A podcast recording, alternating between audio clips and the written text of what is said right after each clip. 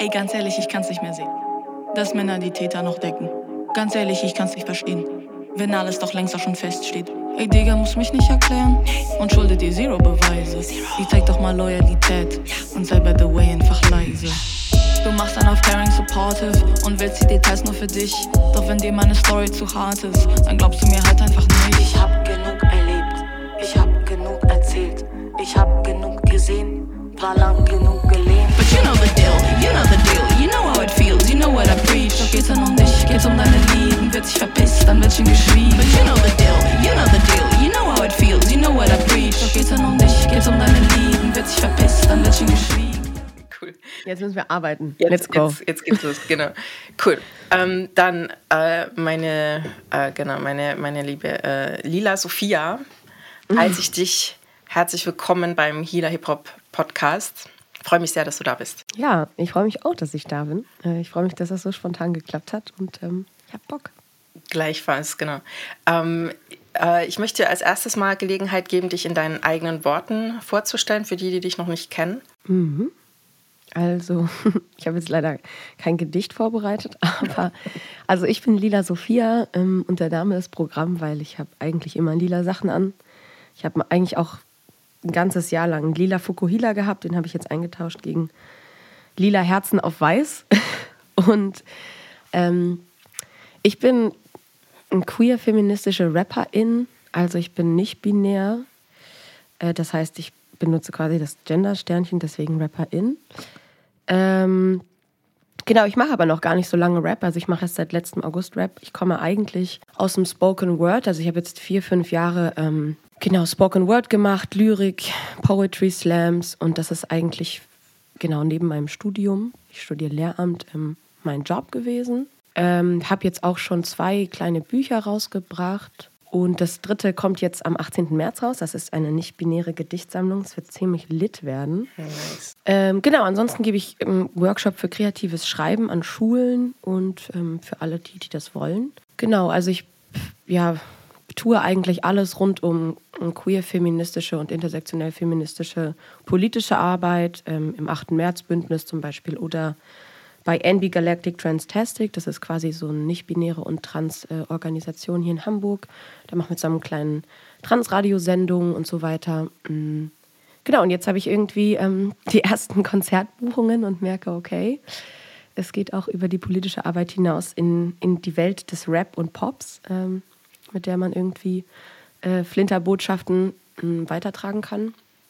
Und bin sehr excited, wo die Reise hingeht. Also ähm, ich bin irgendwie so ein bisschen in den Rap hineingestolpert und habe sehr, sehr schnell hier in Hamburg ganz viele Flinters gefunden, die mich und vor allem auch sich gegenseitig supporten. Genau, that's what I do. Ansonsten, genau, ich studiere Lehramt und das auch sehr gerne. Also ich hatte jetzt einen Monat Praktikum mit, mit einer sechsten Klasse in der Schule und es war super sweet. Und es war auch super sweet, ähm, als nicht-binäre Lehrperson zu representen. Das war, habe ich mir tatsächlich am Anfang komplizierter vorgestellt, ähm, war aber sehr sweet und ähm, die Kids haben es geliebt. Es war sehr schön. Glaube ich, ja. Ja, es war sweet. Genau, ja, also ich kann, ich kann jetzt einfach noch eine halbe Stunde weiterreden. Genau, das war's. Aber ich glaube, das reicht erstmal. Das war die Episode. Bye. Ähm, da du Lehramt studierst und auch Deutsch und da dein, deine Poetry Slams, also ich möchte jeden, der hier zuhört oder zuschaut, einladen, am besten Pause machen und dir mal so ein paar äh, Poetries reinziehen.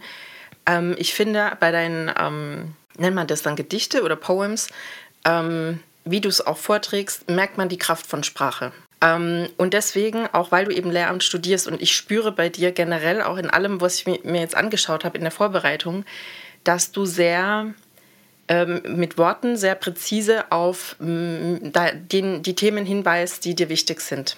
Und dass man eben auch mit Worten ähm, bewusst umgehen muss, bewusster, also lernen darf, bewusster umzugehen. Ähm, vor allem eben auch ähm, für Menschen, die queer sind oder eben non-binary, dass man da auch mit Sprache schon Verletzungen auslösen kann, die, die den meisten ja gar nicht bewusst sind. Und deswegen möchte ich dich hier jetzt einladen in der Folge, dass wir alle viel lernen, inklusive mir, weil, weil das kann und wird mir wahrscheinlich passieren, dass ich ähm, ein falsches Wort wähle. ähm, weil ich mir dessen nicht bewusst bin. Und ähm, also fühle dich da echt herzlich eingeladen, weil ich glaube, Hip-Hop hat es nötig. Ich auch. es ist ja auch gar nicht schlimm. Ich finde es einfach schön, wenn ich das weiß. Ja, ich mag es einfach gern wissen. Ähm, und genau, also das wollte ich jetzt mal nur so vorweg schicken, äh, weil, ich, weil ich finde, dass du, wie du es formuliert hast, eben, du bist über die Sprache und man spürt dir so eine Liebe für die Sprache, äh, merkt man dir an, bist du in den Hip-Hop oder Rap so rein, reingeschlittert. Und ähm, deswegen heute, heute möchte ich das wirklich, also bis ins Kleinste darfst du mich gerne jederzeit korrigieren. So. Alright. Ähm, und dann lass uns gern mal damit anfangen. Ähm, ich höre gerne Poetries. Ich höre vor allem gerne gu gute Poetry Slams.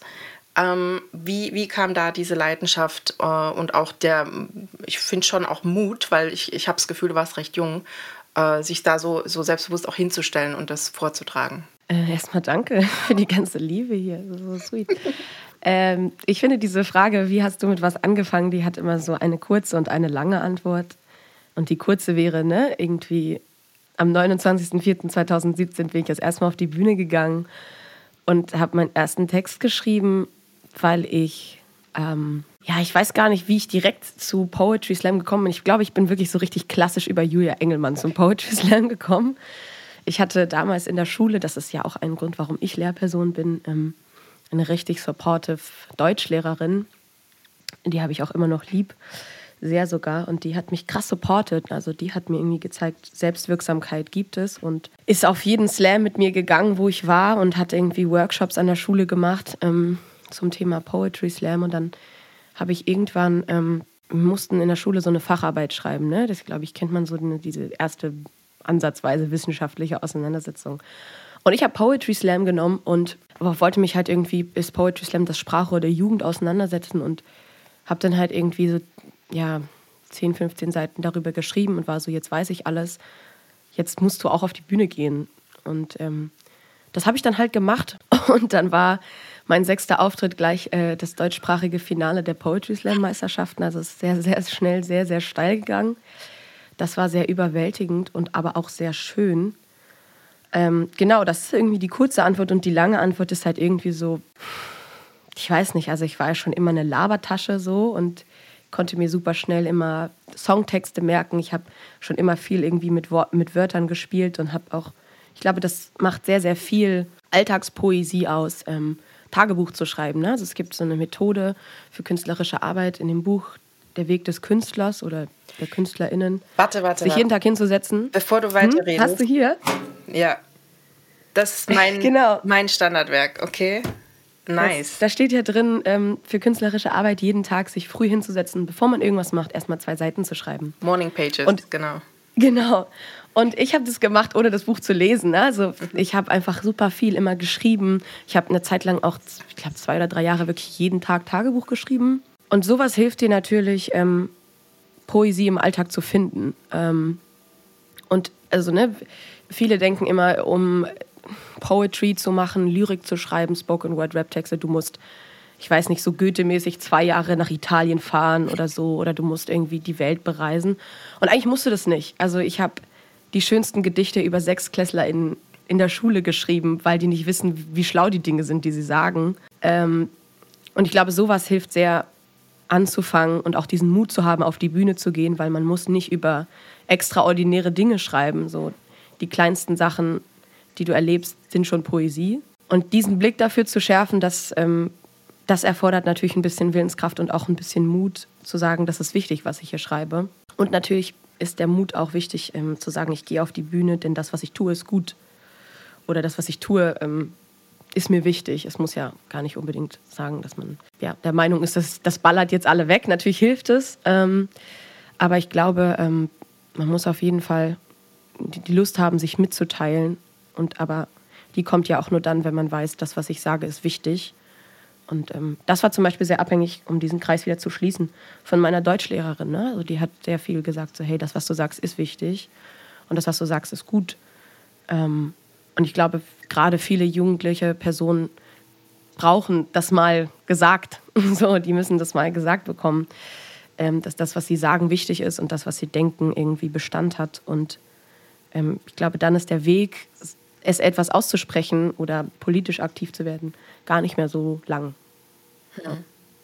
Ähm, du hast, ich glaube, Schneewittchen war ja auch mit einer deiner ersten ähm, Auftritte oder Gedichte. Ich weiß es nicht, aber das war jedenfalls eines der älteren, ähm, soweit ich das weiß. Ähm, und da kommt ja schon so eine feministische, äh, also fe feministische Thematik. Das heißt, du hast dich ja oder scheinst dich ja damit auch schon eine Weile auseinanderzusetzen. Und da wäre meine Frage, wie bist du dazu gekommen? Ähm, diese Ungerechtigkeiten da vielleicht anzusprechen, zu thematisieren. Boah, ich wusste gar nicht, dass der feministisch ist. Fand ich voll. Aber wenn er das ist. Ich dachte, das war voll bewusst. Okay. naja, Weil es ist, also das ist eine sehr gute Frage. Wann, wann sind, also ich würde sagen, in dem Moment, wo man eine Flinte in einem patriarchalen System ist, sind die Texte, die man macht, immer politisch. So, ohne dass man jetzt explizit will, dass sie politisch sind. Einfach weil die Perspektive, aus der man schreibt, eine marginalisierte ist und demnach einfach eine politisierende. Mhm. Genau, als ich den Text geschrieben habe, ich war 19 oder so, ne? Also ich habe irgendwie mit 17 Poetry angefangen. Ähm, und wie ich zum Feminismus gekommen bin, ist eine sehr gute Frage. Also ich finde, man, man, man kann irgendwie seinen Politisierungsprozess eher so rückblickend verfolgen. Und wenn ich jetzt so zurückschaue in meine Jugend, dann wusste ich für eine sehr lange Zeit nicht, dass ich queer war und ich wusste auch nicht, dass das System, in dem ich lebe, mich unterdrückt Ne? Aber wenn ich jetzt zurückschaue, welche Leute ich angezogen habe und ähm, wie die jetzt sind, dann waren das die Queers. Also wenn ich so überlege, also welche Leute irgendwie meine Peer Group waren in der Schule hm, oder auch bei Schüleraustauschen, mit welchen Leuten ich mich irgendwie angefreundet habe, dann sind das jetzt die Queers und dann sind das jetzt die Leute, die politische Arbeit leisten. Und ich kann nicht sagen, woran das liegt, ne? aber irgendwie zieht man sich wahrscheinlich gegenseitig an oder so. Hm, und ich glaube, so richtig feministische Arbeit habe ich auch durch den Slam gemacht. Natürlich ist der Poetry Slam kommt ja eigentlich aus UK und äh, aus UK kommt eigentlich aus US, mm, aus Chicago und aus New York und war ja eigentlich auch Sprachrohr von BPOC-Menschen, von marginalisierten Personen und hier in Deutschland ist es sehr weiß und es ist sehr akademisch und es ist vor allem auch sehr weiße Männer machen lustige Texte oh, über ihre WG, lol. Ähm, trotzdem ist die Poetry Slam Szene eine sehr politische und hat mit den Slam Alphas das ist eine feministische Gruppe, die sich dafür einsetzt, ähm, quasi über die eine Frau im Line-up hinauszugehen. Ähm, hat sich sehr politisch ähm, positioniert und hat auch nach einer sehr langen ähm, Poetry Slam MeToo-Debatte einfach entsprechende Entscheidungen getroffen, was ich sehr gut finde. Und ich glaube, in diesem Umfeld zu sein, hat mich sehr politisiert und hat mich auch sehr feministisch ausgerichtet. Ne? Also ich glaube, da gab es einfach viele Flinters und Frauen, die ähm, die Texte gemacht haben, die beeinflussen. Ne? Ähm, oder auch einfach politische Texte auf der Bühne zu sehen, beeinflusst ja schon sehr. Ich denke, das war auch ein Teil meines Politisierungsprozesses. Auf jeden Fall aber auch ähm, einfach persönliche Erfahrungen zu machen und die irgendwann geteilt zu wissen. Ne? Also ich meine, wenn wir jetzt irgendwie in meine Rap-Karriere gucken, war mein erster ähm, Song ja einer über sexualisierte Gewalt. Ähm, und der ist natürlich einfach auch autofiktional. So, ne? Und ich glaube, ein Politisierungsprozess oder auch ein feministischer Politisierungsprozess setzt dann ein, wenn man sich mit anderen Flinters unterhält und merkt, man ist nicht alleine, sondern es gibt da eine Struktur. Und das ist der Moment, wo man sagt, okay, daran, daran möchte ich was ändern, weil es ist nichts Persönliches. Also ist es natürlich auch. Aber es ist nicht nur mir passiert zum Beispiel oder ich, nicht nur ich bin betroffen. Und ich glaube, dass dieser Austausch innerhalb von Slam, aber auch innerhalb von verschiedenen Bündnissen, auf verschiedenen Demos oder halt auch einfach mit Freundinnen am Küchentisch, ich glaube, das hat dafür gesorgt, dass ich letztes Jahr zum 8. März die Rede gehalten habe, die mich hierher gebracht hat. Also ich glaube, ja, ich glaube, rückblickend war es so, aber als ich in diesem Prozess war, dieser Politisierung, habe ich es gar nicht so als Politisierung wahrgenommen. Ich hatte einfach viel Wut. Ich hatte sehr, sehr viel Wut und konnte das gar nicht so richtig einordnen, woher die kam und worauf. Ähm, und jetzt kann ich das ein bisschen besser. Und ich glaube, ja, man weiß immer nicht so richtig, wann, wann man angefangen hat, sich zu politisieren oder ob man es gerade noch tut. Also ich tue es ja auch immer noch, ne? genau wie du gesagt hast, du möchtest heute viel lernen, tue ich das ja auch immer noch und das schwingt ja auch in meinen Texten mit in der Handschrift zu sagen, ich komme nicht hierher und ich preache euch was, sondern ich preache ich preache und ich tue so gut wie ich es kann. Und wenn es etwas gibt, was ich besser tun kann, dann, dann sagt mir das, ne? weil ich glaube, dass das halt auch einfach wichtig ist. cool. Yes. Yes, yes, yes. Oh mein Gott, okay. Ähm, du, du schaffst mich ein bisschen mit den, mit den, mit, mit, mit, mit Worten. Ähm, du, ähm, du, benutzt die so selbstverständlich. Ich, ich fühle mich total, äh, äh, ähm, also ein bisschen, also ich, ich, ich höre die Worte, ja, und ich habe eine Ahnung, was die bedeuten können, aber ich, ich verstehe sie nicht wirklich. Äh, und mind you, ich hatte auch äh, Deutsch-Leistungskurs, weil ich tatsächlich, ähm, ich war auch nicht schlecht. Aber jetzt so allgemein? Ja, ja, genau, oder, genau. Oder im Deutsch? In, in, äh, ich glaube allgemein, aber speziell in, in Deutsch ähm, war ich auch nicht schlecht, aber ich, ähm, ich, ich stoße da echt an meine Grenzen. Und, aber das ist cool, ich, ich mag die gerne erweitern. Ähm, zum Beispiel das Wort Pol Politisierung. Warum ist feministisch sein? Weil ich, ich finde, feministisch sein ist eigentlich gar nichts Politisches, weil es eigentlich das Normalste der Welt sein sollte, weil man einfach nur für Gleichberechtigung, Gleichwertigkeit steht und darauf aufmerksam ja. macht, meiner, meinem Empfinden nach. Aber korrigiere mich da gerne. Und warum ist es politisch? Warum muss es vielleicht auch politisch sein? Also ich finde, etwas kann den Anspruch haben, das Normalste der Welt zu sein und gleichzeitig politisch. Ähm, weil, wie du es richtig gesagt hast, es ist ja auch noch nicht das Normalste der Welt. Mhm. Na, also ich glaube, politisch, für mich ist politisch immer das, was den momentanen Zustand kritisiert aus einer Perspektive heraus, die nicht der momentane Zustand ist. Mhm. So, ne? Und wenn wir das jetzt mal anwenden auf den intersektionellen Feminismus, dann sind einfach Fakten zu droppen, die da sind, wir leben in einem Patriarchat, was vor allem ähm, Gewalt auf institutioneller, persönlicher und ähm, struktureller Ebene gegen Flinters, gegen BPOC-Personen, gegen Menschen mit Behinderung ähm, und gegen viele andere Menschen, die ich jetzt vielleicht gerade vergessen habe, ausübt. Und wenn eine Person, die eine Perspektive hat, die diskriminiert wird, äußert, dann ist es politisch, weil sie den momentanen Zustand kritisiert. Also, um mich mal selber zu zitieren, ich habe in einem Song, der heißt Flinter, gesagt, ähm, du denkst, dein Weiberscheiß ist nicht so sehr politisch gemeint, du willst ja alles, außer viel zu sehr politisch zu sein. Doch ich muss dir jetzt mal sagen, nicht politisch gemeint, man muss sich leisten können, nicht allzu sehr politisch zu sein. Wow. So, und ich denke, was viele, ne, also was viele, vor allem Männer tun, ist, oh, ihr nervt mich mit eurem Feminismus und immer müsst, muss alles politisch sein. Das hört man auch oft auf Slambühnen, immer dieses, ist ja ganz geil, aber andauernd müsst ihr irgendwie über Feminismus reden. Und das Ding ist halt, ich muss über Feminismus reden, weil es ist sonst nicht sicher für mich. Ne? Also du kannst halt einen ein Film über Feminismus sehen und dann kannst du sagen, war geil, dann machst du den Laptop zu und dann musst du dich damit nicht auseinandersetzen. Ich muss das aber jeden Tag. Ne? Und für mich, ich muss am 8. März auf die Straße gehen, weil sonst ist es nicht sicher. So, ne? Sonst ähm, laufe ich Gefahr, Gewalt zu erleben, die vielleicht institutionell nicht ernst genommen wird. Oder ich laufe Gefahr, weniger bezahlt zu werden. Oder ich laufe Gefahr, am Ende ähm, nicht genug Rente zu bekommen, weil ich Care-Arbeit leiste, weil mein heterosexueller Partner, Partnerin ähm, das Geld verdient. Ja, und ähm, deswegen ist es, glaube ich, wichtig, das als politisch zu kennzeichnen, weil es aus einer Not heraus entsteht, die ja vor allem von den Menschen, die die Macht haben, in dem Fall sind es ja wahrscheinlich weiße Männer, sich selbst sozusagen als neutrale Position kennzeichnen. Ne? Und das ähm, ist ja quasi einer der wichtigsten Punkte, warum politische Arbeit wichtig ist, als dass vor allem die Menschen, die die Macht haben, immer sagen, wir haben ja gar keine Macht, ähm, sondern wir sind die neutrale, vernünftige Position. Und das ist schon ein, also eine Reproduktion von Macht zu sagen, wir sind, wir sind gar nicht der weiße, heterosexuelle, männliche Blick, sondern wir sind der neutrale Blick. Und das stimmt natürlich nicht, wir sind der Male Gaze. Ähm, genau, und das Gleiche funktioniert natürlich, funktioniert natürlich auch über, über jegliche andere Form der Diskriminierung, ne? über Rassismus, über Ablaismus, also ähm, Feindlichkeit für Menschen mit Behinderung oder gegen. Ähm, immer wieder zu schauen, ähm, diese Systemkritik zu äußern, ist politisch, weil sie natürlich aus einer Not heraus entsteht, etwas verändern zu wollen.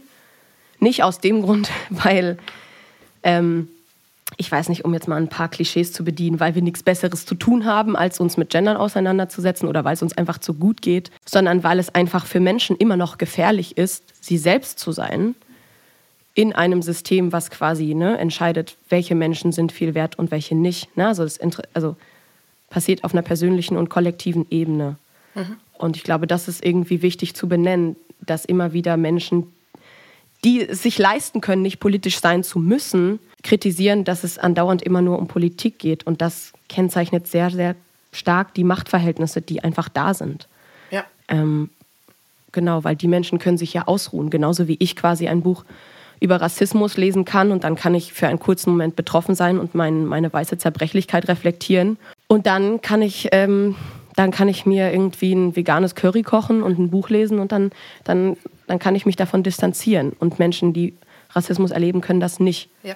Und das ist, glaube ich, der Moment, wo Ally sein, glaube ich, eine große Rolle spielt, was bedeutet, verbündet zu sein mit Menschen, die Diskriminierung erfahren und die zu unterstützen. Und das ist natürlich auch eine Form von politischer Aktivität. Ne? Also nur weil man nicht betroffen ist von einer Diskriminierung, muss man nicht gleich scheiße sein, sondern man kann auch ähm, ja, eine gute verbündete Person sein, die Menschen darin unterstützt, politische Arbeit zu leisten. Genau. Cool. Ich hoffe, das hat ja, das die hat, Frage beantwortet. Das, ähm, ich weiß gar nicht mehr, was die Frage war, aber. ich habe das, ähm, ja, warum es politisch sein muss. Ich habe das nicht so. Ja, eingeordnet, aber ich sehe es jetzt klarer. Das ist dasselbe Level wie, ich habe im Podcast mit Melan, ähm, also wer den hören mag, der war, glaube ich, jetzt vor zwei Folgen, ähm, da haben wir über Happy Land gesprochen und über das Buch von äh, Tupoka Ogette, ähm, Exit Racism. Und da geht es nämlich genau um diesen Punkt, ich als weiße Person, ich bin in Happyland grundsätzlich. Und, und wenn du mir, mir vorwirfst, dass ich rassistisch bin, dann fühle ich mich in meinem Happyland bedroht und, und ich will das ja gar nicht sein. Und, und ich nehme meine Erfahrung, mein Erleben als das Normale wert, äh, wahr. Und, und, und das, ist, das, das ist schmerzvoll, Menschen, die aber diese Erfahrung machen, das abzusprechen, bloß weil ich es anders erlebe. Ne? Und ähm, ja. das ist dasselbe Level und das war mir tatsächlich, ja, Feminismus äh, oder äh, Sexismus, Rassismus ist ein Level, aber dass es dieses Happy Land sozusagen nicht nur für Weiße gibt, sondern auch nochmal äh, zwischen Geschlechtern gibt es ein Happy Land für Männer, weil das das Normale zu sein scheint, war mir gar nicht so bewusst und das, ähm, ja, habe ich jetzt klar ja. gesehen. Cool. Ich weiß gar nicht, ob man das direkt adaptieren kann. Also ich würde schon sagen, das Happy Land ist jetzt auf jeden Fall ein Begriff für antirassistische Strukturen. Aber das ist ja genau das, was Intersektionalität bedeutet. Ne? Also mhm. ich, ich, finde, das hat ähm, Mohammed Amjahid gut gesagt in dem Buch Unter Weißen. Es gibt ne, diese weiße Zerbrechlichkeit, also dass weiße Personen eben in einem Umfeld leben, das sie vor race-basiertem Stress schützt. Das heißt, sie müssen sich nie damit auseinandersetzen, die einzige weiße Person im Raum zu sein oder die falsche Passfarbe zu haben oder andauernd gefragt zu werden, woher sie kommen oder in die Haare gefasst zu bekommen. Und wenn dann einmal eine Situation passiert, in der weiße Personen verallgemeinert werden oder Kartoffel genannt werden oder Allmann oder in der sich quasi m, People of Color wehren mit einer Verallgemeinerung oder in irgendeiner anderen Form, dann gibt es White Tears. Dann wird ähm, gecried, dass man ja nicht alle verallgemeinern soll. Ähm, das ist ja so der klassische, der klassische Wortlaut irgendwie, Frauen müssen immer alles verallgemeinern. So, ne? Und das funktioniert natürlich aber nicht nur bei Rassismus, sondern wie du auch gesagt hast, ne, auch im, im, im Bereich Feminismus, im Bereich Queer-Feminismus. Und das ist ja, was Intersektionalität bedeutet, ähm, ne, dass sich irgendwie verschiedene Diskriminierungsformen nicht addieren, sondern dass sie sich gegenseitig verschränken. Und ich glaube, gerade in diesem Bereich Happy Land und so ist es sehr wichtig zu sagen, also die meisten Bewegungen, die politisch sind und die ähm, ja, die irgendwie ein, eine, eine Diskriminierung ähm, kritisieren bzw. Mechanismen verhindern wollen, sind von schwarzen Transfrauen und schwarzen Frauen begonnen wurden. So, ne? Also ich habe das auch damals bei dem ersten Queer Slam hier in Hamburg gesagt. Es war sehr divers, aber es war sehr weiß. Und ich habe gesagt, der Grund, warum wir einen Queer Slam halten können, ist, weil damals schwarze Frauen demonstriert haben. So, ne? Und man muss immer wieder auch reflektieren, auf, auf welchen Nacken ist, ist diese Bewegung gewachsen. Ähm, also, ne, das geht raus an alle Feministinnen, die sich nicht mit Rassismus auseinandersetzen. Äh, ich küsse eure Augen mit, äh, mit Büchern, die ihr lesen sollt. Ähm, genau, also ich glaube, das ist halt einfach auch ganz wichtig, seine politische Arbeit und auch seine politische Haltung im Kontext zu sehen. Ähm, ne? Das ist einfach ganz wichtig, dass Feminismus einfach nicht, nicht intersektionell funktioniert, sondern das automatisch ist. Und in dem Moment, wo man sich, also wo man denkt, Feminismus betrifft nur weiße Frauen des Mittelstandes, ähm, hat man auf jeden Fall noch einige Recherchearbeit zu leisten, was auch okay ist. Ne? Also jede Person fängt irgendwo an. Aber ich glaube, es ist sehr wichtig, diese Formen ineinander verschränkt zu sehen, ähm, um, um die politische Arbeit an sich wirklich zu verstehen. Genau, ich glaube, das, das ist das, was man klarer sehen muss, mhm. auf jeden Fall. Mhm. Ja. Cool. Ähm, du hast es vorhin schon angesprochen, dein erster, sagen wir Ausflug, aber es ist ja kein Ausflug, du bist ja jetzt da. Dein erster, deine erste, dein erster Schritt in Richtung Rap und Hip-Hop war Jenga. Mhm. Ähm, mhm. Und da hast du den Begriff gerade gewählt, der mich auch wieder so. Autofiktional, was ist das? autofiktional. Ey. Ja, also autofiktional, das sind quasi Bücher, die quasi ähm, eine Mischung sind aus autobiografisch und fiktional. Mhm. Ne, das bedeutet, Dinge, die ich erlebt habe, kommen darin vor, okay. aber Dinge sind auch abstrahiert und ausgedacht. Ne? Das heißt, Mega. in dem Buch Tausend Serpentinen Angst zum Beispiel von Olivia Wenzel sagen immer viele, oh, wie war es denn für dich als schwarze Frau in der DDR? Du hast da ja drüber geschrieben und sie sagt immer, ja, das sind auf jeden Fall, ne, meine Handschrift hat meine Erfahrungen aber das, das bin nicht ich. Ne? Also die Figur in dem Buch bin nicht ich, sondern das ist auch eine schwarze Frau, die in der DDR wohnt. Ja. Ne? Und das ist quasi, was autofiktional bedeutet. Das heißt, wenn ich Lyrik schreibe, schreibe ich ja aus einem lyrischen Ich manchmal. Und gerade wenn ich auf der Bühne stehe, spreche ich ja auch. Aber nicht alles, was ich schreibe, ist auch das, was ich automatisch selber erlebt habe. Ne? Also viele Dinge, die ich schreibe, kann ich abstrahieren. Trotzdem liegt da irgendwo eine persönliche Basis, äh, aus der ich es natürlich rausgeschrieben habe. Und bei Jenga, ähm, genau, das ist quasi ein Spoken Word Track. Ähm, da geht es auch um sexualisierte Gewalt und da geht es also ne, anhand eines Jenga-Turms darum, Männer argumentativ zu entkraften, ähm, genau, die, die nicht verstehen, warum, warum gilt mein Nein nicht so viel wie deins. Das also, ist, glaube ich, so ein bisschen die Aussage. Unglaublich powerful, ja, die, die, die Worte, die du da wählst. Ja. Hm. Danke. Vielen Dank. Ja, das war, ähm, ich kann einen kleinen Ausflug starten äh, zu Jenga. Ähm, ich, also ich finde ähm, es sehr wichtig zu sagen, dass äh, in verschiedenen Argumentationsweisen, die Männer nutzen, um sexualisierte Gewalt zu rechtfertigen, oft mitschwingt dieses, naja, ähm, Männer haben sich, also um das jetzt mal zu verallgemeinern, und das ist nicht meine Meinung, das ist jetzt ein Zitat. Ne, also Männer haben sich ja nicht so gut unter Kontrolle und sie müssen ja dieses und jenes tun und weiß ich nicht, sie können ja nicht Bescheid sagen und, und I don't know. Also diese ganzen furchtbaren, gewaltsamen Rechtfertigungen sind ja erstmal schon extrem retraumatisierend, aber der Punkt zwei ist, mir als Flinter wird abgesprochen, dass ich nicht auch sexuelle Bedürfnisse habe. Ne? Und es gibt, ich sage immer, es gibt zehn Leute, die ich am Tag sehe auf der Straße, wo ich sage, die würde ich sofort vögeln. Mhm. Sofort. Und trotzdem schaffe ich es, nicht übergriffig zu sein. Weißt du, es gibt Personen, die finde ich sexy und, und die, die, würde ich jetzt gerne vögeln, aber trotzdem schaffe ich es doch, mich nicht über ihre Grenzen hinwegzusetzen. Ja. Und das ist etwas, was sehr wichtig ist, ne? weil ich habe heute schon wieder so ein Meme von einem, von einem Typen bekommen, wo halt dran steht so, ne, sie sagt, sag mir Bescheid, ähm, wenn du kommst und ich sag's halt einfach nicht und ich bin so, das ist nicht witzig, das ist Rape Culture, weil egal wie hot ich bin und egal wie kurz ich davor bin zu kommen, ich habe mich unter Kontrolle zu haben. Und das habe ich, so, ne, und das ist das ist nicht so schwer. Und sich andauernd zu rechtfertigen mit, naja, aber was auch immer, ich hatte mich nicht unter Kontrolle, weil ich war so hot, wo ich mir denke, ich bin auch hot und ich habe mich trotzdem unter Kontrolle. It's possible. Und das war so, was, was Jenga sagt, dieses, wenn du sagst Nein, dann ist das Nein. Und ich würde dir niemals, also ne, gerade wenn es um, um Sex und um Consent geht, ich würde niemals etwas tun, was dir nicht gefällt. Niemals, weil mir gefällt es, wenn es dir gefällt. Aber warum willst du das nicht für mich? Ne, warum bedeutet Lust für dich, dich über meine Grenzen hinwegzusetzen? Und das muss ja auch nicht immer, ne, also eine gewaltsame, ähm, gewaltsamer Sex sein. Oder das ist ja dann kein Sex, das ist einfach sexuelle Gewalt.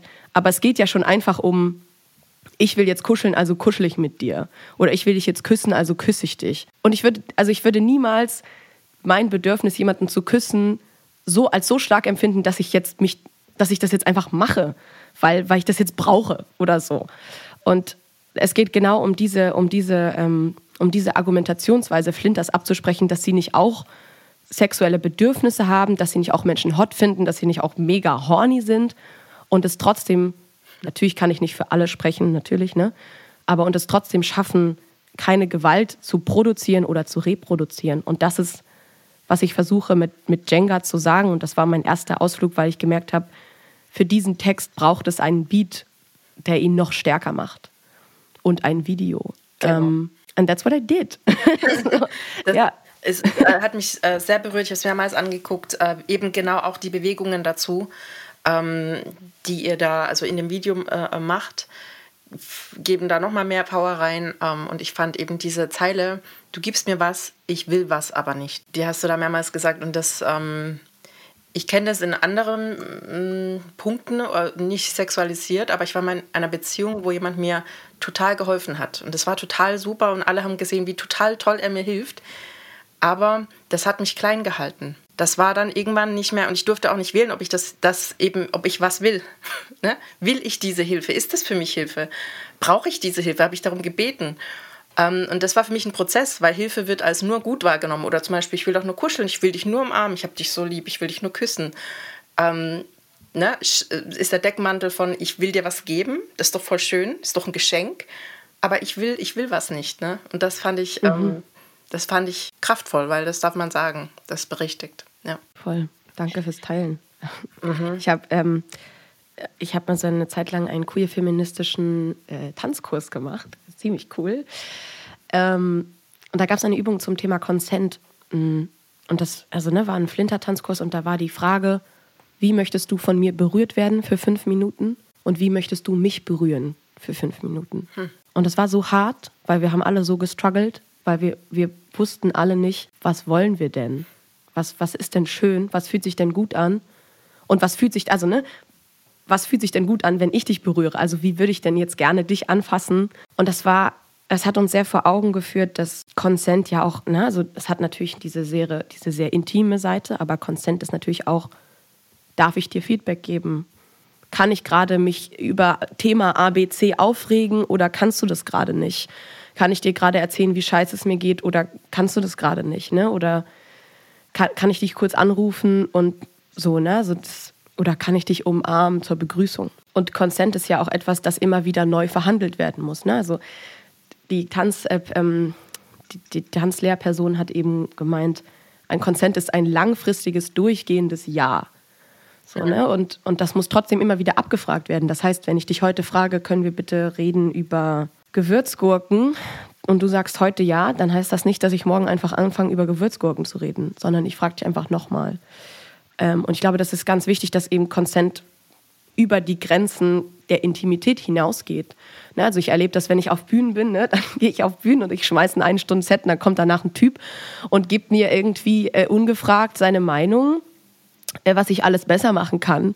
Und das ist erstens Mansplaining und zweitens ist es so, wenn du Ahnung hast, ne, nice, ich freue mich, aber frag doch, hey, du hast jetzt eine Stunde Konzert gegeben, hast du kurz fünf Minuten? Ich wollte dir noch mal sagen das.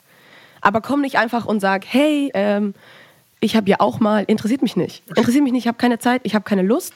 Frag mich, ich sage ja, ich sage nein. Und da fängt schon, ich sage ja, ich sage nein an. Mhm. Ne? Und und da fängt aber auch schon Grenzüberschreitung an. Ne? Also ja. ich sage nein, ich möchte das nicht. Und du sagst, ja, ich wollte aber nur noch mal kurz sagen das. Und ich sage nein, hm. ich möchte das nicht.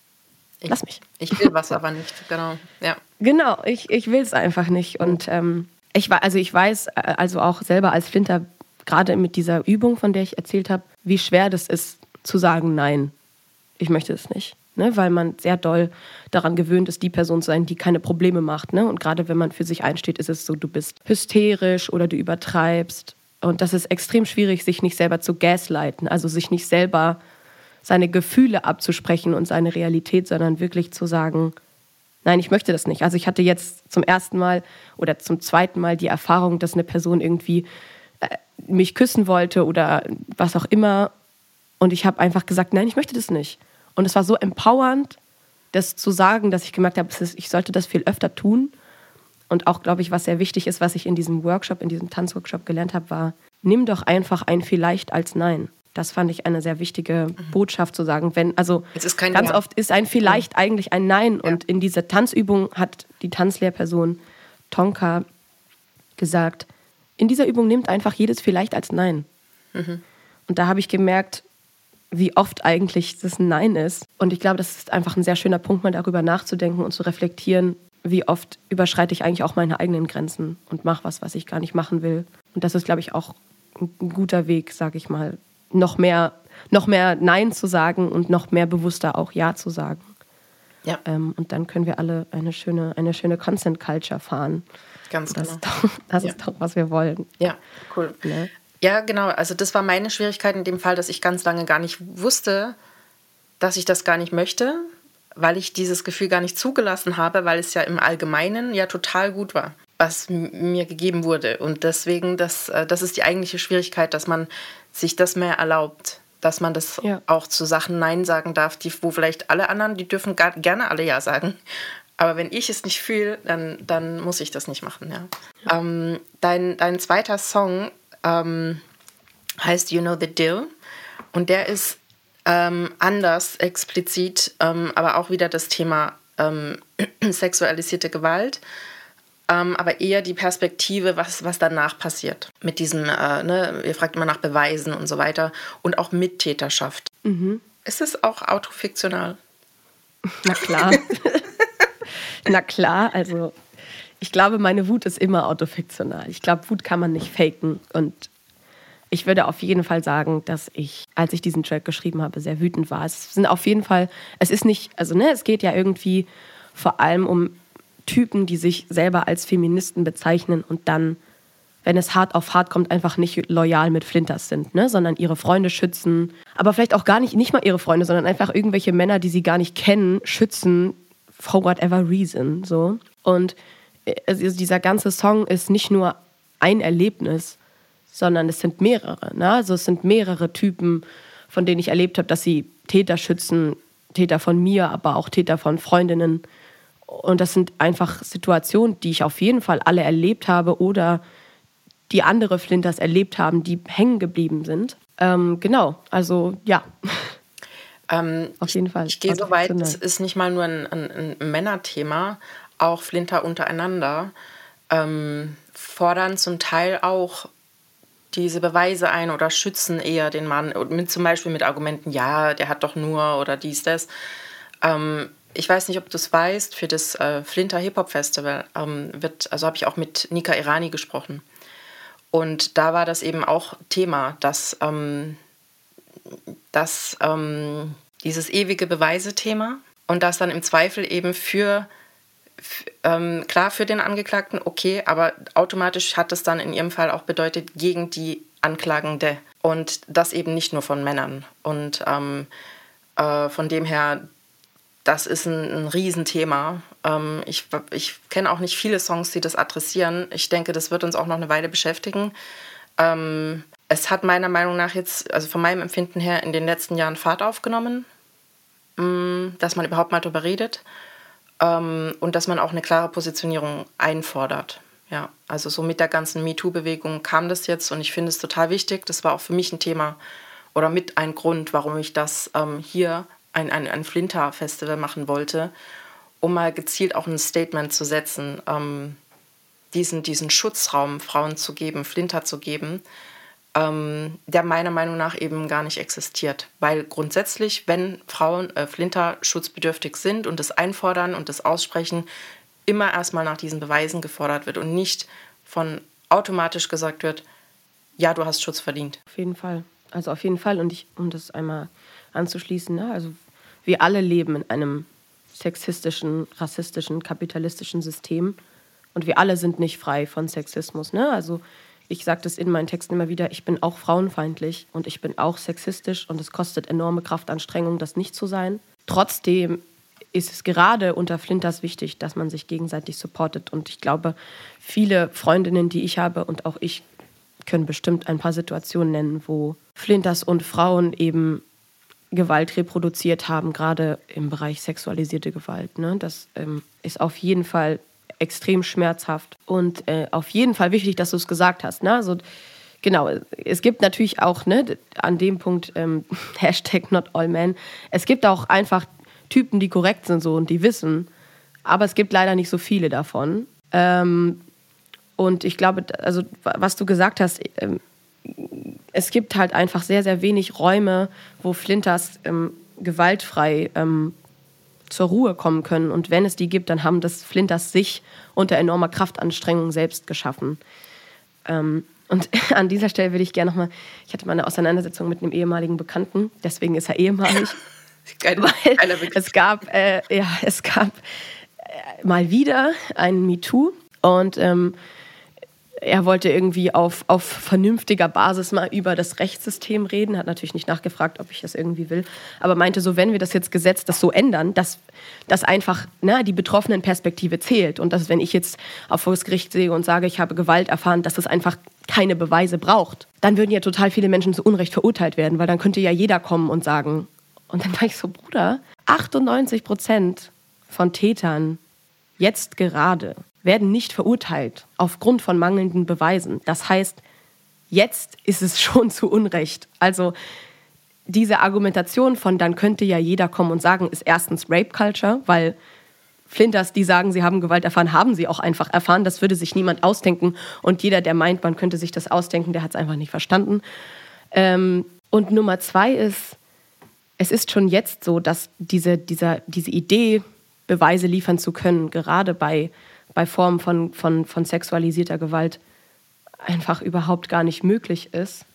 Und dass diese, diese, dieses Hindernis, dieses institutionelle Hindernis ähm, nach einem Vorfall irgendwie sich noch Beweise äh, irgendwo herkriegen zu müssen oder ne, also was soll ich machen? Soll ich mitfilmen oder soll ich eine Tonaufnahme machen? Also wie soll ich das machen? So, ne? Es ist einfach total hirnrissig und ich glaube, das ist total wichtig zu sagen. Es ist jetzt einfach ein, ein, eine Rechtslage, die Flinters daran hindert, vor Gericht gehen zu können und vor Gericht gehen zu wollen. Ne? Und wenn man das ändert, dann würden nicht Mensch, also würden wahrscheinlich auch Männer zu Unrecht verurteilt werden. Und das wäre vielleicht auch voll schlimm für die. Na, aber jetzt gerade sind es zwei Prozent an TäterInnen. Und wenn man jetzt sich mal die Lage anguckt, so, ne, jede vierte Frau hat sexualisierte Gewalt erfahren. Es gibt noch keine Statistiken für Flinters. Ne? Jede vierte Frau. Das heißt, theoretisch, jeder vierte Mann ist ein Täter. So, das ist, gibt nicht den einen Mann, der 40 Millionen äh, Flinters irgendwie ähm, in Deutschland, ähm, also so, ne? Also das funktioniert auch überhaupt nicht. Und deswegen sage ich auch in meinem Text so, ne? Also jede meiner Flinter-Freundinnen sagt, sie hat sexualisierte Gewalt erfahren, aber kein Typ, den ich kenne, sagt von sich aus, er ist ein Täter. So. Und es ist einfach ganz wichtig, diese Diskussion zu führen, ne? weil, weil diese Distanz zu dem Thema immer sagt, ja, ist total schlimm oder muss was gemacht werden. Aber wir, also Betroffenen glauben können wir jetzt einfach trotzdem nicht, weil das kann ja jeder sagen. Und pff, das ist einfach eine extrem also gewaltsame Argumentationsweise, die ich nochmal die ich nochmal aufgraben wollte, weil ich glaube, dass sehr wichtig ist, ne, dass gerade vor allem Menschen, die denken, sie supporten an diesem Punkt einfach extrem Schmerz reproduzieren, ne? wenn du jetzt gerade von Nika auch geredet hast. Ähm, es wäre so einfach, einfach zu glauben und das könnte ausreichen. Und das könnte trotzdem eine rechtsgültige Lage sein, wenn man anerkennen würde, dass, dass sich keine Person sowas ausdenkt. Warum sollte sie das tun? Das ähm, also ich halte das für möglich. Ich glaube, dass Frauen das tun. Ähm, das, ist, das ist definitiv im Rahmen des Möglichen. Also aus psychologischen Gründen kann ich mir vorstellen, dass es Frauen gibt oder Menschen, die vielleicht jemanden verletzen wollen und das als Mittel nutzen, um jemanden zu verletzen. Das, ist, das halte ich für möglich.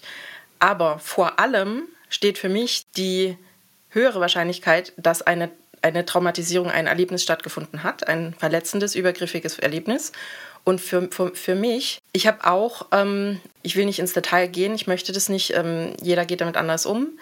Aber ich habe ähm, verschiedenste Gewaltarten der Gewalt erlebt, ähm, durch Männer, unter anderem auch Ärzte. Ich bin ähm, chronisch krank. Ähm, das Schlimmere ist, wenn einem nicht geglaubt wird. Das ist fast noch traumatischer als das Erlebnis. Das schlimm und deswegen finde ich, über allem sollte der Schutz der Person, die sagt, mir ist was Schlimmes passiert, stehen. Und dazu gehört für mich, dass eine Person, die so eine Anzeige macht, nicht äh, äh, äh, sofort erstmal tot und mundtot gemacht werden kann mit einer Gegenklage, die sehr, äh, sehr, sehr teuer ist, von wegen Rufmord und sowas, weil das, ähm, das zum Beispiel ist das eine und es braucht Schutz. Ich, ich sehe nirgendwo feste Schutzprogramme, weil dann würden sich viel mehr auch öffnen können. Ich kann doch, ich werde doch bei der Polizei nicht geschützt, wenn ich da jetzt hingehe. Das retraumatisiert mich, wenn ich da jemandem gegenüber sitze, der, der null Verständnis dafür hat, der mir nicht glaubt. Dasselbe ja. habe ich äh, indirekt erlebt mit äh, Rassismus. Äh, der, der Vater von meinem Sohn ist, ähm, ist aus Westafrika. Ähm, wir hatten eine, eine Situation, wo er Hilfe brauchte, der Krankenwagen weggefahren ist. Mein Sohn war dabei. Ich musste ihn dann, äh, den Vater dann ins Krankenhaus fahren und keiner hat uns angehört. Wir haben eine Anzeige erstattet, keiner hat uns angehört. Und das, das war fast schlimmer als das eigentliche Erlebnis. Ähm, ja, und das fehlt mir bei der ganzen Debatte, der, der Grundschutz und dieses Grundgefühl von, oh mein Gott, an sich, ich meine, die Wahrscheinlichkeit, dass du Schmerz erlebt hast, ist höher als die, dass du keinen Schmerz erlebt hast. Und deswegen dieser Grundvertrauensvorschuss äh, anderen Menschen gegenüber, eben auch anderen Flinter, Flinter gegenüber, auch von uns Flinter, das wünsche ich mir einfach, so eine Grundsolidarität. Ähm, ja, dass man Schutz gewährt und nicht noch selber diese Beweise einfordert. Und das fand ich sehr, sehr toll an deinem, an deinem Song. Vielen Dank fürs Teilen. Und wow, wie, wie deep das schon wieder ist. Ah, ja. Ich habe, äh, ich könnte ja vielleicht mit, ähm, mit einem kleinen Gedicht diese, diese sehr explizite und auch sehr wahrscheinlich ähm, krasse Diskussion vielleicht ein bisschen zum Ende führen. Und dann können wir nochmal über was Empowerndes reden. Dankeschön. Was denkst du? Das, das klingt toll. Okay, ich finde, das passt ganz gut. Das heißt mitgemeint. Und das geht so. Liebe DemonstrantInnen, OrganisatorInnen und WiderständlerInnen, heute haben wir einen Raum, um über das zu reden, was uns betroffen macht. Aber selbst den haben wir uns hart erkämpft. Liebe SchülerInnen und LehrerInnen und SozialarbeiterInnen der Gesamtschulen, heute fällt der Geschichtsunterricht aus. Er hat uns vergessen. Liebe Ärztinnen, Wissenschaftlerinnen, Künstlerinnen und Freiberuflerinnen der Bundesrepublik Deutschland, die Steuern werden ab heute nicht mehr gezahlt. Liebe Unternehmende, Vermietende und Leitende, die Care-Arbeit ist bezahlt zu leisten. Polizistinnen, Richterinnen und Politikerinnen, ich befolge die Gesetze ab heute nicht mehr, denn ich komme darin nicht vor. Meine lieben Hörerinnen, Leserinnen Rezipientinnen, ich weiß Sprache kann keine Kriege beenden. Sprache ist nicht alles, aber sie meint mich nicht. Und an alle Kritikerinnen, Leugnerinnen und Sexistinnen, ihr seid natürlich mitgemeint. So. Bam. Closing the deal, Alter. sehr, sehr nice. Ja, genau. Um, on, on a lighter note, um, Eat Hot Chip and Lie. Auch wieder ein kleiner ein kleiner, äh, ja, feministischer äh, Peaks, aber Kick. genau, ähm, aber definitiv äh, ein bisschen mehr äh, Witz noch mit drin. Ähm, das basiert auf einem auf einem Meme. Ja, ja. Äh, That's what I do. Ich schaue Sachen im Internet und dann mache ich darüber Songs. Cool. Ähm, äh. erzähl kurz. Ja, also genau, Eat Chip and Lie ist die zweite Single, ist ein Oldschool-Beat, ganz anders als You Know the Deal, das ist eher so trappig. Genau, es gibt ein Meme von einem Incel, also für alle, die nicht wissen, was ein Incel ist. Also Incel sind eigentlich sehr frauenverachtende Männer, die unfreiwillig ähm, zölibatär sind, also keinen Sex haben oder Jungfrauen sogar noch sind. Und die haben es gibt quasi eine, eine Internetkultur, in der sie sehr doll viel Gewalt ähm, gegenüber Flinters reproduzieren, die auch manchmal in reale Gewalt ausartet. Da gibt es sehr gute Bücher und wissenschaftliche Untersuchungen zu. Da möchte ich jetzt nicht weiter reingehen. Incel heißt das. Können wir ja nachher auch was verlinken oder so. Äh, jedenfalls gibt es ein Meme, da sagt ein Incel, Zitat, ähm, Women born after 1993 can't cook. All they know is McDonald's, charge their phone, twerk, be bisexual, eat hot chip and lie. So, um das einmal zu übersetzen, also Frauen, die nach 1993 geboren sind, die können eigentlich nicht mehr kochen. Das Einzige, was sie können, ist zu McDonalds gehen, ihr iPhone laden, twerken, äh, bisexuell sein und scharfe Chips essen und lügen. So. Und, That's what he said. Video, ja. Genau, also habe ich mir das einfach angeeignet und esse halt einfach die ganze Zeit Hot Chips und lüge und charge mein iPhone, weil ich dachte so, pff, dann mache ich das jetzt halt. Also kann ich halt nicht kochen, mir doch egal. Ähm, genau, und das ist quasi auch so ein bisschen, ein bisschen ein Song, der auch ähm, wieder na, autofiktional ist irgendwie das Wort der Stunde, äh, der natürlich auf vielen äh, Erlebnissen auch basiert, die äh, Freundinnen irgendwie zum Scherz gesagt haben, um auch ihre Erlebnisse zu verarbeiten. Ne? Sowas wie, ähm, ich brauche deinen Dickpick, sonst kann ich nicht aufstehen, ich brauche die Catcalls und checke mein Aussehen.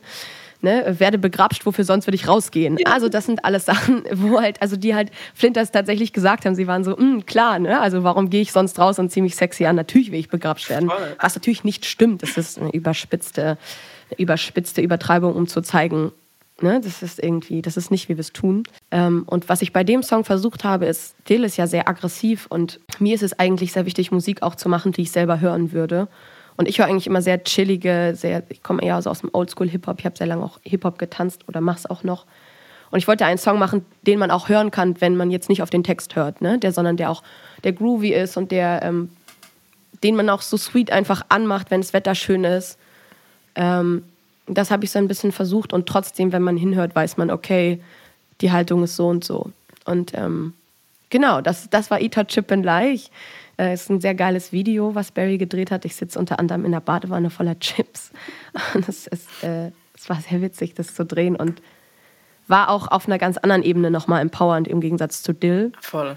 Weil ich auch gemerkt habe, ne, man muss nicht die ganze Zeit über Feminismus reden und ernste Texte machen, sondern man kann ich auch einfach auf, auf, deiner Frauenfeindlichkeit so. ja. so. Man kann auch über Feminismus ja. reden und Quatsch machen, ja. Auf jeden Fall, das muss auch. Also ich glaube, ja. man, man, man muss auch Dinge ähm, auf, eine, auf einer humoristischen Basis verarbeiten können, ohne Menschen, die Diskriminierung erfahren, etwas abzusprechen. Ich glaube, das ist sehr wichtig, aber generell kann Humor und Comedy helfen, Dinge zu verarbeiten. Das ähm, auf jeden Fall. Absolut. Cool, Lila. Ähm, ich freue mich mega. Du wirst ja beim Flinter Hip Hop Festival dabei sein von The Healer Hip Hop. Ich freue mich mega auf yes. deine Performance. Ich liebe, was du tust. Ähm, lass uns noch mal ein bisschen äh, äh, in die Zukunft schauen. Woran arbeitest du gerade? Ich weiß, du arbeitest an auch an einem äh, Flinter Hip Hop Festival oder Flinter Festival ähm, an mehr Musik. Ähm, genau, nehmen uns da noch mal kurz mit. Was, was, worauf können wir uns freuen? Ja, also ihr könnt euch erstmal freuen auf den 19. März. Da kommt mein, mein äh, Gedichtband raus, der heißt Fluide. Und es ist ein, genau, nicht-binär queer-feministischer Gedichtband. Der ist ziemlich cool geworden, kann ich schon mal sagen. Den kann man auch jetzt schon vorbestellen. Bei Brimborium, beim Verlag. Ähm, genau, und ähm, dieser, dieses Buch soll eigentlich zu einem Spoken-Word-Album werden. Das heißt, ich werde wahrscheinlich mit verschiedenen Flinters ähm, diese Spoken Word Tracks quasi ähm, vertonen, beziehungsweise irgendwie davon inspiriert ein Album machen. Das ist quasi das, was in weiter Zukunft irgendwie anstehen soll. In näherer Zukunft ist ähm, genau die Release Party beziehungsweise der Release-Tag meiner ersten EP, die auch Flinter heißt, am 29.04. Ähm, genau, und an diesem Tag ist eine richtig geile Release-Party slash Konzert zusammen mit Listen, auch sehr tolle Rapperin ähm, genau im Gängeviertel hier in Hamburg. Ähm, das ist das, woran ich gerade sitze. Natürlich sitze ich immer noch weiter an Tracks. Ich sitze immer noch an verschiedenen ähm, genau Spoken Word Geschichten. Ich habe jetzt ähm, eine Person oder beziehungsweise eine gute Freundin, die für mich mein Booking macht, weil tatsächlich sehr sehr viele Leute äh, mich einladen auf ihre Bühnen. Ähm, das heißt, was ansteht, sind Touren. Äh, was ansteht, ist endlich wieder Konzerte spielen, auftreten Nächste Woche bin ich auf Tour in der Schweiz. Ähm, genau, und ähm, das ist auch was, auf das ihr euch natürlich freuen könnt und auf das ich mich natürlich auch mega freue. Ähm, genau, also ich hab, bin gerade an einem Modus, wo ich sehr lange sehr viel gearbeitet habe an sehr vielen verschiedenen Dingen, die alle gerade schön zu Ende gehen. Ne? Also das Buch, die EP. Ähm, aber daraus entstehen meistens immer noch mal 30 neue Sachen. Also frag mich in zwei Monaten noch mal. Man kennt es. ähm, ja. Genau, yes. Mega schön. Schön, dass du da warst. Ähm, hm. Ich freue mich auf alles, was kommt und ähm, ja, für jetzt erstmal alles Gute. Danke Dankeschön. Dir. Vielen Dank, dass ich hier sein durfte. Bye.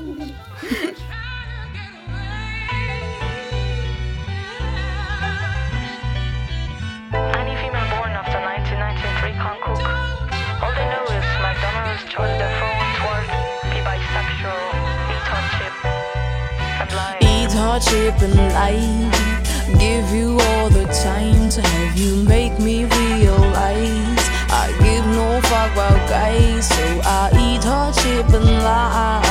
Charge my phone, be by, I rather twerk all day and night. Cause I never give no fuck about guys. Hey Digga, ich sag dir, warum ich nicht koch. Ich chille zu Hause und leb von deinem Job. Ey, wische den Boden in meinem Crop Top. Honey is hot chip and lie o'clock. Oh, brauche dein Dickpick, sonst kann ich nicht aufstehen. Ey, brauche die Catcalls und checke mein Aussehen. Werde begrapscht, wofür sonst würde ich rausgehen? Ey, deine Augen auf meinem Lauf stehen. Werde auf meine Gebärfähigkeit reduziert, Honey. Ich brauche kein Gleitgel. Steh dir ab jetzt und für immer zur Seite, dann bin ich allein.